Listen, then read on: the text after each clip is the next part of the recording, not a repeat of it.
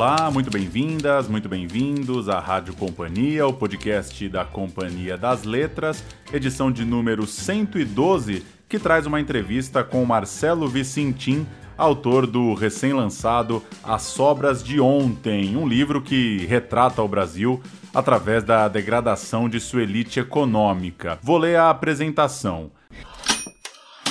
Dizem que o dinheiro não muda ninguém, apenas desmascara. E é no mundo sem máscaras que as predileções humanas ficam mais claras. Esta é a síntese de um romance em que dois narradores privilegiados se alternam para contar cada um a sua história. Um deles é Egídio, herdeiro de uma empresa de navegação que cumpre pena em prisão domiciliar após ser flagrado por uma força-tarefa da Polícia Federal. A outra é Marilu, espécie de arrivista em busca da imagem perfeita, mergulhada num presente frenético e incerto. São personagens que não buscam a simpatia do leitor, pelo contrário, mas seu encanto está justamente no que neles há de corrompido. É necessário considerar as nuances da escrita a meio caminho entre a paródia e a crítica, procurando abarcar um contexto muito mais amplo, o do Brasil desse início de anos 2020 para que se possa adentrar no coração desta que, sem dúvida, é uma das estreias literárias mais corrosivas e corajosas dos últimos anos. A conversa foi feita numa gravação à distância, eu, Paulo Júnior, da minha casa, o Marcelo da casa dele. Claro, a gente segue ainda sem acessar os estúdios por conta dos cuidados em relação à pandemia do novo coronavírus, mas é uma conversa importante para apresentar o Marcelo e também para apresentar seu lançamento As Sobras de Ontem. Bom papo e até a próxima. Tudo bem, Marcelo? Como vai? Como tem sido aí os primeiros dias, as primeiras semanas com o livro lançado? Oi, Paulo, boa noite. É, eu queria primeiro agradecer a todo mundo que está nos escutando aí e a você pelo espaço. Estou muito feliz com, com, o lançamento do livro. Eu sei que é um período difícil e estamos vivendo aí muitas notícias ruins no Brasil e no mundo, mas pelo menos eu tenho esse consolo de ter essa, essa grande satisfação de ver meu livro aí circulando e pessoas que eu conheço e pessoas que eu não conheço lendo e comentando. Está sendo bem interessante de conhecer esse processo novo aí. Legal. Vamos começar exatamente com isso, Marcelo, com esse quente, com esse Brasil e esse mundo de junho de 2020. É, como que tem sido lançar um livro que trata desse tema de um olhar para as elites é, e de uma coisa que está muito identificada com o nosso contexto atual, né? Vira e mexe as pessoas ouvem no, no, noticiário, nos debates políticos, ouvem muito sobre empresários, uma elite econômica, o que pensa certa elite sobre um candidato, sobre uma política, enfim, o assunto está muito quente, né? São, são personagens muito ativos na cena da discussão política e social brasileira, mas muita gente, claro, não, não conhece nuances é, que você traz no livro. Fala um pouco disso, como que é trazer essa história exatamente nesse momento em que as pessoas, seus potenciais leitores, estão sendo né, bombardeadas pelo noticiário, né? A gente está vivendo um momento muito é. quente aí da, da relação das pessoas com as notícias. Com certeza. É, eu acho que é, é, curioso como essas coisas acontecem, né? A maioria desse texto eu escrevi ao longo aí do, do período de auge da, da Operação Lava Jato e essas outras operações da Polícia Federal e todos esses escândalos de corrupção aí mais por volta de 2015, 16, 17, né? E todos os impactos que eles tiveram. Eu estava muito sob essa influência quando eu comecei a trabalhar esse texto. Lógico que eu, continuei trabalhando ele ao longo do, dos últimos anos e até começo desse ano eu ainda estava mexendo em algumas coisas, mas as principais ideias, os principais temas que eu estava trabalhando começaram nesse clima, aí nesse clima de operações anticorrupção e tudo mais, e é interessante ver que essas coisas têm uma relação de causalidade, né? O noticiário que a gente vê hoje em dia tem uma relação clara de causalidade com aqueles eventos lá atrás, né? E, e esses personagens, todos eles eh, foram foram bem explorados e dissecados no, no noticiário, mas eu não sinto tanto um reflexo, talvez, em, em expressão artística, ou enfim, especialmente em literatura, é, e especialmente do, do que o, enfim, essas operações chamavam de o núcleo econômico, né, que é o lado é, dos empresários, lado dos corruptores e não dos corruptos, né? É mais raro de ver isso é, em, em, literatura, né? E, e, eu acho que tem sido interessante de discutir as ideias que eu trago nesse nesse texto com algumas pessoas e, e poder enfim, trabalhar esses temas é, de uma maneira agora participando, agora tendo mais interlocutores para falar sobre essas impressões que eu, que eu trabalhei e desenvolvi durante alguns anos, e agora finalmente está na rua aí. Então, eu, e assim, eu acho que até expandindo isso um pouco, tem também a questão do, não só é, focado nesse, nessa, no quesito corrupção, mas esse cenário, esse universo que eu tento trabalhar, que é um universo de uma, uma, uma elite econômica brasileira, ele é um universo mais ou menos raro na literatura nacional, especialmente na literatura contemporânea. Né? Eu vejo, quando eu comecei a querer trabalhar esse universo, quando meu texto me levou um pouco para esse lado, eu, logicamente, comecei a tentar procurar referências e outros textos que trabalhassem isso. Tem alguns excelentes, mas a maioria deles são textos antigos, né? como é, Machado ou como enfim, uh, textos mais antigos ou textos de fora do Brasil, né? Eu vi muita coisa, muitos livros que me influenciaram bastante são ingleses, americanos, uh, italianos, uh, franceses, né? Aqui no Brasil é mais raro a gente ter uma voz contemporânea falando da elite econômica e acho que isso traz um interesse extra para o texto, porque para além do do empresário corrupto e eh, essas figuras que também já mereciam uma luz maior em cima delas eh, do que elas vinham tendo, eh, eu acho que todo essa, esse, essa, esse cenário e essa classe social né, faltava um pouco no mosaico literário brasileiro atual. E estou feliz que eu tenho sentido uma boa recepção quanto a isso. As pessoas parecem ter notado realmente que, que tem um interesse aí. Legal. Depois eu quero voltar um pouco nessa coisa das referências, mas para fazer uma segunda pergunta sobre o nosso contexto atual, uma pergunta até mais, mais geral mesmo. Como que, qual que é a sua relação com, com a literatura para um momento como esse? É, alguns são muito otimistas e acreditam de fato no, no poder transformador da cultura, da literatura. É, outros acreditam que a literatura pode ser um, uma boa válvula de escape, né? um bom jeito das pessoas tirarem um pouco a cabeça da crise econômica, da pandemia, do cansaço em relação à quarentena. Como que tem sido sua relação nesses meses em relação a isso, né? A, a função, digamos, ou o lugar, digamos, da literatura num momento tão atípico que a gente está vivendo? Especificamente o momento da quarentena está sendo curioso lançar o livro nesse momento é, por alguns motivos. Um, talvez o mais direto deles é o fato de que um dos personagens centrais do livro ele está numa certa quarentena, né? Ele é um personagem, é um empresário que está em prisão domiciliar. Então foi meio, obviamente foi inesperado esse paralelo, mas é um paralelo bastante relevante para todo mundo que se encontra preso em casa nesse momento encontrar um personagem que passa por outros motivos, mas passa por situações parecidas. E a frustração e o tédio inerentes nessa, nessa nossa quarentena. E aí eu acho que falando um pouco sobre, em termos mais gerais, né, não para além da, da, da quarentena e da pandemia em si, mas uh, esse, esse papel que a literatura e a arte têm em geral, né, de, de comentar e, e ajudar a entender e criticar a, a sociedade, o mundo, a política e tudo mais, eu acho que comparado com alguns dos meus colegas escritores, eu talvez tenha uma visão um pouco mais antiquada. Eu levo muito a sério, valorizo muito esse conceito de beleza. Assim, para mim, beleza é fim, não é meio, sabe? E eu acho que isso seria um dos grandes objetivos meus. Se eu conseguisse levar uma coisa que fosse conhecidamente bonita para os meus leitores, é, isso para mim já seria uma, uma sensação de missão cumprida, sabe? Para além de, de mensagens uh, mais uh, práticas, vai do dia a dia. Eu acho que beleza por si só se justifica já. Uh, mas claramente eu também é um texto que comenta a realidade atual, então ele serve a vários propósitos, inclusive para criticar esse esse nosso entorno e essa nossa elite, tudo isso. E, e eu acho que, por fim, também tem um, tem, tem um outro. É, por um lado, a gente. É, é beleza em si justifica para mim já, já, já, já é uma justificativa conseguir levar uma coisa que seja reconhecida como bonita por aqueles que me leem.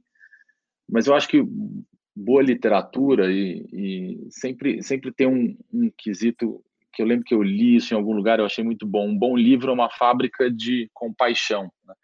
É, essa capacidade de entender o outro, de entender motivações, mesmo de pessoas absolutamente condenáveis, mas a hora que você consegue se aproximar delas, entender um pouco mais como elas funcionam, isso gera um certo nível de compaixão que é importante e falta bastante nesse tempo que a gente está vivendo. Quer dizer, ameniza muito a raiva que às vezes a gente sente uh, e a impotência que a gente sente quando a gente consegue, talvez não chegar ao nível de compaixão com todo mundo, porque não é possível, mas pelo menos chegar a um, nível, um certo nível de entendimento e compreensão de onde essas pessoas vêm, como elas pensam e como elas operam.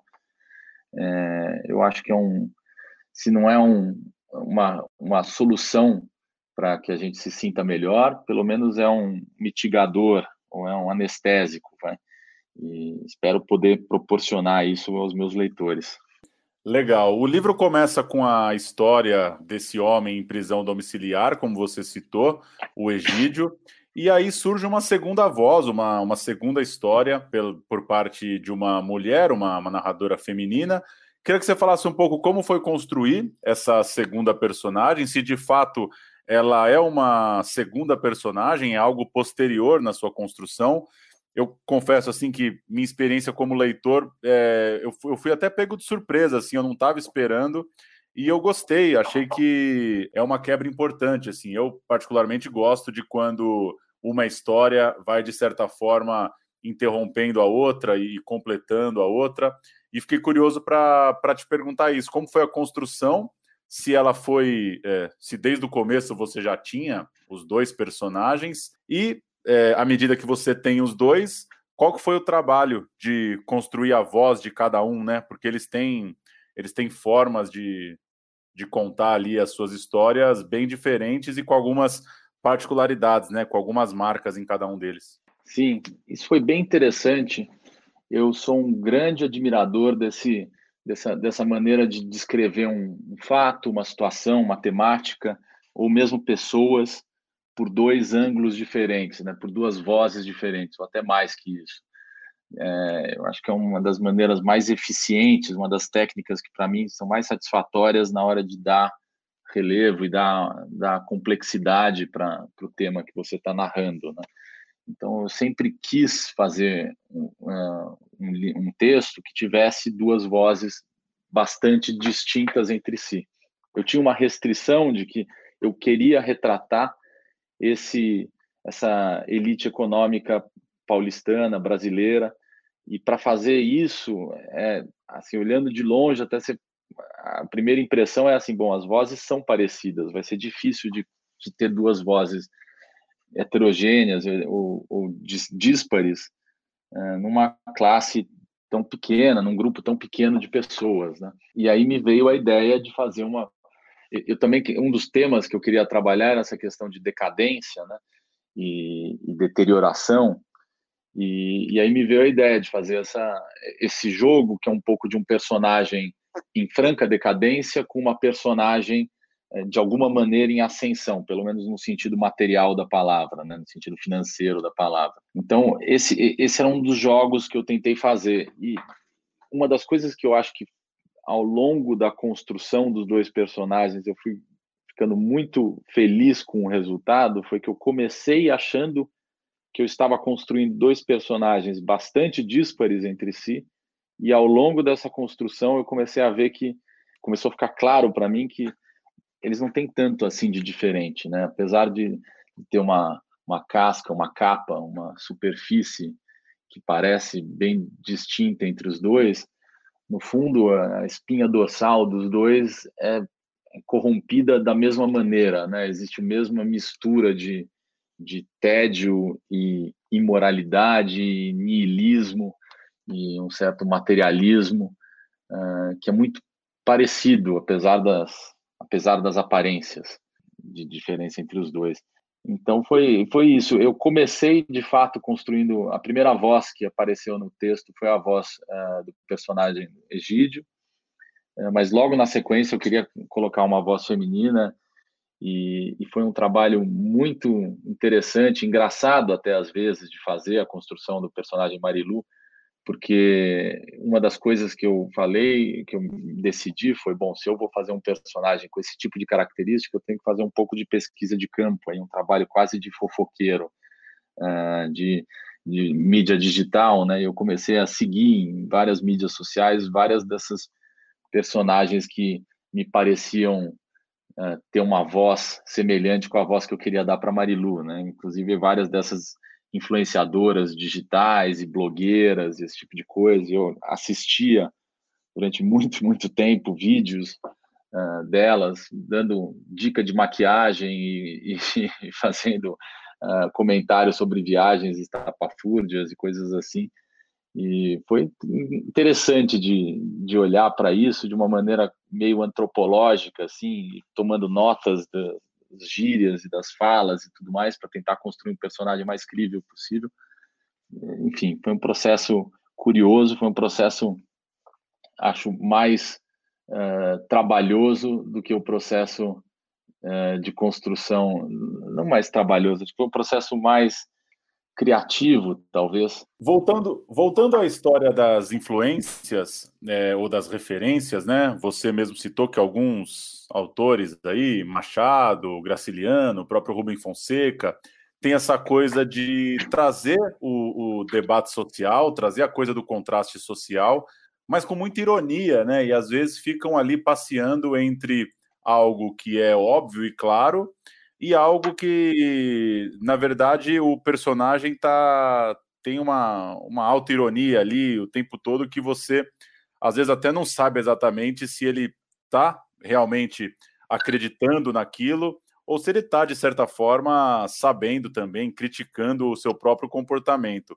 Inclusive, na própria apresentação do livro aqui no site da companhia, tem esse termo, é, o meio do caminho entre a paródia e a crítica. Enfim, Fala um pouco disso, dessa ironia, de como ele ele tira uma onda de si próprio de certa forma quando ele sabe que ele tem, que ele carrega contradições entre aqueles costumes e a vida que ele está levando. Como construir isso tudo e se você tem alguma alguma referência mais direta, algum jeito de, de tratar esse tipo de coisa mais direto aí na literatura brasileira? Eu acho que tem duas questões aqui, né? Tem a questão de, de, de uma crítica que, que seja um pouco parodiada, mas que tenta, tenta carregar uma certa complexidade uh, de, de, personagens, e tem o lado do humor e do sarcasmo, mesmo do cinismo dos personagens, que é uma coisa muito, é, muito cara para mim, é uma coisa que eu, eu admiro bastante literatura, eu adoro ler Nabokov, ou essa autora mais eh, jovem é, inglesa chama Helen DeWitt, que são pessoas que escrevem com esse com esse sarcasmo assim, com essa pimenta no, no que eles colocam, e eu acho muito muito rico, muito interessante de ler. Então eu queria dar isso para os personagens. Mas no caso específico desses dois, eu quis colocar isso porque eu sinto às vezes, eu vejo algumas das críticas uh, sociais que são feitas à elite econômica, especialmente aí no, em, em, outros livros, uh, são muito válidas, mas elas são uh, elas acabam sendo bastante negativas, constantemente negativas, eu acho que é a palavra. Elas acabam sendo. Eu, eu lembro de ler alguns livros com críticas importantes a essa elite econômica, em que você vai da página 1 à última página uh, extremamente desconfortável, extremamente com raiva daqueles personagens. E eu queria, e meu, o desafio que eu me coloquei ali foi fazer um personagem que às vezes o leitor, quando baixasse a guarda, começasse a gostar ou torcer por aquela pessoa que no fundo é um crápula e que é, quando você se der conta de que você está de alguma maneira simpatizando com ele, você vai de, de novo se afastar, tentar renegar ele. E esse é um jogo que eu acho interessante, é um certo jogo aí de, de tentar seduzir o leitor e de deixar o leitor perceber que foi seduzido e se distanciar novamente do personagem. E eu, eu, eu tenho bastante prazer em tentar construir essas situações. Então, para mim, o desafio de fazer isso funcionar era um pouco colocar o personagem como o cara pode ser super vazio e materialista, mas ele tem que ter um gosto estético é, interessante. Ele pode ser super imoral, mas ele tem que ser engraçado, ter um bom senso de humor. Ele pode ser, no caso da Marilu, por exemplo, pode ser uma personagem extremamente fútil e com valores assim, e com uma superficialidade patente no, em tudo que ela faz, mas por outro lado ela tem um, um otimismo inabalável, assim, uma, uma vontade de, de se divertir, de ver o mundo de uma maneira bem humorada, que, que às vezes cativa quem está lendo, é, quem está acompanhando o que ela está fazendo, como ela está pensando, né? Então esse jogo de é, de mostrar o lado absolutamente ruim e condenável da pessoa e tentar redimi-la parcialmente para que o leitor continue ali interessado naquele personagem, no que vai acontecer com ele, e, não simplesmente passar o livro inteiro torcendo para que todo mundo se ferre o tempo todo, porque pode virar uma leitura cansativa nesse sentido. Eu acho que esse jogo é, um, é, uma das coisas que eu tentei construir, que eu acho que é, é central para a flu, fluidez uh, do texto, uh, da narrativa em si. É bem legal isso que você falou da, da sátira, da paródia. E em vários textos que eu li aí sobre o livro, né, que já estão saindo por aí, é, vira e mexe citam que o relato é interessante porque ele não cai nas caricaturas. Essa, essa palavra apareceu algumas vezes assim numa pesquisa que eu fiz. Queria que você falasse um pouco se você temia isso de alguma forma, parecer algo mesmo é, caricatural, escrachado, que a pessoa olhasse e falasse: nossa, é, é, isso é o exagero do exagero. Se isso foi uma, uma preocupação sua, porque, como você já falou em outra resposta, como é uma classe que as pessoas, de forma geral, não conhecem exatamente, não têm acesso aos costumes, aos detalhes, às vezes ela é muito vista até em, é, na sátira humorística mesmo, né? É uma série, acho que todo programa de humor vai ter uhum. lá uma sketch, algo que vai ironizar uma festa e as pessoas Sim. comentando, né, o tipo do champanhe, do vinho. Isso é uma sátira muito dada, muito muito fácil, né, muito clássica. Sim. Como que você pensou nisso assim? E se essa coisa da caricatura de fato foi uma preocupação que te acompanhou, pelo menos no que eu tenho lido aí, é, é, maioria das, dos textos elogia o livro nesse sentido, né? Diz que você conseguiu alcançar um relato que não cai nesses personagens caricaturais. Sim, eu estou bem feliz com, com essas críticas que, que saíram, porque eu acho que elas conseguiram captar um pouco dessa mensagem que eu queria passar. E sempre que você coloca, você trabalha com um elemento de humor no texto, né, mesmo sendo sarcasmo e um cinismo, uma coisa mais ácida, mas ainda assim sendo humor, uh, o risco está lá, né? O risco de, de resvalar na caricatura existe. Uh, então é um cuidado constante para dar complexidade, dar camadas, dar contradições para os personagens, para que eles não virem aquele famigerado rico de novela, né? Aquela coisa uh, pasteurizada e, e, e, sem, sem muita humanidade, né? O desafio era, era isso, era dar traços humanos para pessoas que tem hábitos até muitas vezes caricaturais. Né? Então, é, é, um desafio constante, é, requer uma, um cuidado em todas as páginas, todos os parágrafos, mas, mas eu fiquei muito contente que eu acho que o texto está bem trabalhado e as pessoas estão entendendo que, uh, que é possível uh, olhar com humor para pessoas com características é, caricaturizáveis sem torná-las caricatura. Eu tinha como base alguns textos, uns livros é, que, que, fazem um trabalho ótimo disso, é, mas uma coisa que é raro de ter mesmo nesses livros é, é esse elemento de, de, humor, de sarcasmo e tal. Eu bem fiquei bem feliz com o resultado e com a recepção até o momento, que acho que tem entendido essa, é, tem, tem percebido esse esforço.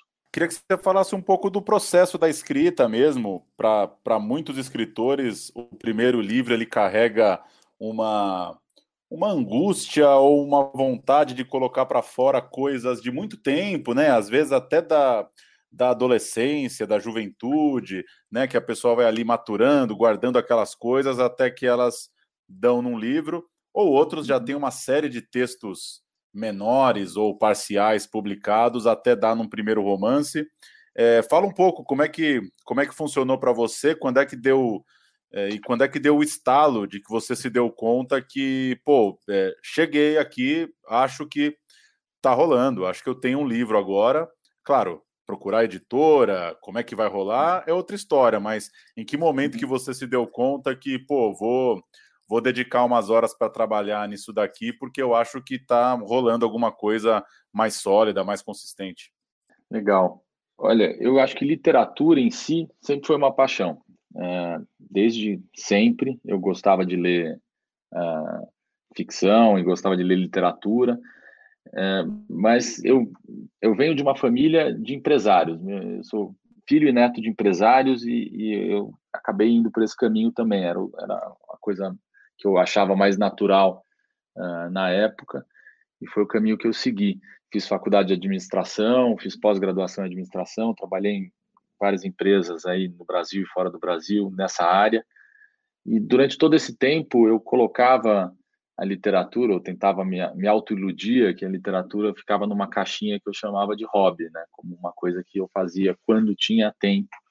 Uh, mas a verdade é que essas coisas a gente tem pouco controle sobre elas e elas foram e aos poucos esse quando eu tinha tempo foi dominando minha agenda eu fui cada vez uh, me deixando dominar mais pela literatura e por essa minha paixão e lendo mais e tudo mais e há, mais ou menos uns 10 anos atrás que eu comecei de fato a, a reconhecer que uh, não dava para que eu não ia ser feliz lidando com a literatura apenas como se fosse um hobby, né? Que deveria, eu deveria buscar algo mais ambicioso para para essa minha paixão, né? E aí eu comecei a tentar de uma maneira mais estruturada me expor à literatura, frequentar palestras, cursos, laboratórios de escrita criativa, todas essas coisas. Eh, no começo ainda de uma maneira ah, depois do horário de trabalho, e aos poucos eu fui invadindo o horário comercial de, de trabalho de escritório mesmo. Foi até engraçado que quando logo que eu lancei o livro a gente fez uma live na Companhia das Letras uh, do livro e eu lembro que meus sócios na, na, empresa de energia solar que eu tenho até hoje estavam acompanhando por lá e eu pedi publicamente para eles um agradecimento porque por alguns anos eu enganei eles em algumas reuniões que eu falava que eu tinha e eu não tinha nada aquelas reuniões eu estava na verdade estava me dedicando a a estudar e a escrever e a fazer textos menores e treinar e depois ao longo aí dos últimos três quatro anos já era dedicado a esse texto em si que foi quando realmente nasceu alguma coisa que que eu sentia que tinha potencial para livro para ser publicado e que você tem razão acaba trazendo coisas que vinham já de mais tempo né? Esse texto traz muito essa essa essa minha vontade de retratar alguns valores ou falta de valores de uma certa elite econômica eh, vinha um pouco dessa minha observação de anos e de ver algumas algumas pessoas, alguns tipos que que habitam esse mundo de, de empresas e de negócios que eu frequentei uh, e, tem, e que eu não conseguia entender muito o comportamento dessas pessoas e, e colocá-los em personagens, no, no papel, em um texto, ajuda a entendê-los e pelo menos a, a, entender as motivações por trás. Foi uma maneira até de, de digerir muito do que eu vi, do que eu li sobre esse mundo, uh, do que eu ouvi, né, de pessoas que, enfim, que, que frequentam esse mundo até hoje, até.